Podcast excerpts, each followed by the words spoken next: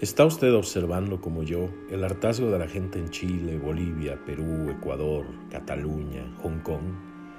Estamos viendo a la gente en la calle, furiosa, enfrentándose a puñetazos y patadas a policías y soldados, agitando banderas, destruyendo aparadores.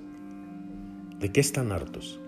Si bien a primera vista no tienen nada que ver entre sí, por ejemplo Bolivia y Cataluña, hay un elemento en común no sé si estará de acuerdo, pero en todos casos el hartazgo se refiere a sistemas que dieron de sí, a promesas que no se cumplieron, a expectativas traicionadas. En Chile fue el alza del transporte público y las pensiones. En Perú, un diferendo constitucional. En Ecuador, un paquete de medidas económicas.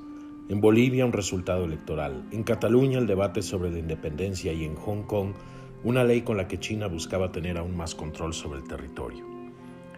El trasfondo nos habla de sistemas agotados y de una incapacidad de respuesta de los gobiernos, lo cual lleva a la represión y esta enardece aún más las protestas. Es un círculo vicioso con un alto índice de contagio. Quien ve a través de los medios a una sociedad en otro país que se lanza a la calle a protestar, se anima a hacer lo mismo en el propio. ¿Qué puedes perder si ya lo estás perdiendo todo? Esto no es de hoy.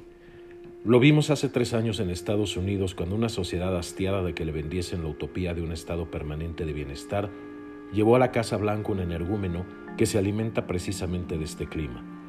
Lo hemos visto también en el Brexit. No se trata ni siquiera de que quien se lanza a la calle tenga la razón. Se trata del desgaste continuo de la democracia y la economía liberal y la falta de alternativas reales porque la izquierda tampoco tiene las respuestas. Eso facilita que quien simplemente esté harto busque el liderazgo de alguien que vocifere aún más alto. Es una catarsis, pero tiene un alto riesgo político. Somos ciudadanos que votamos y hemos puesto en el poder a gente que no está resolviendo las grandes crisis o carencias de los países. El núcleo de la cuestión es nuestra responsabilidad y nuestra voz, que no puede quedarse en salir a la calle a protestar. En nuestras manos está el realmente impulsar un cambio, canalizar la energía que vemos en las protestas, porque lo que han logrado los sistemas es polarizarnos y quitarnos la voz y de esa manera perpetuarse. No sé al momento de grabar estas líneas qué pasará en Chile o en Hong Kong o en Barcelona, cómo se canalizarán estas reivindicaciones. Tal vez recuerde la película Network de 1976, donde el protagonista Howard Beale llama a los telespectadores a salir a sus balcones y gritar que estaban furiosos y que ya no iban a soportarlo más refiriéndose a la pérdida de control de los destinos políticos de su país. La historia de Network termina en tragedia. ¿Cómo acabarán nuestras propias historias de profunda insatisfacción? ¿Qué tan harto está usted?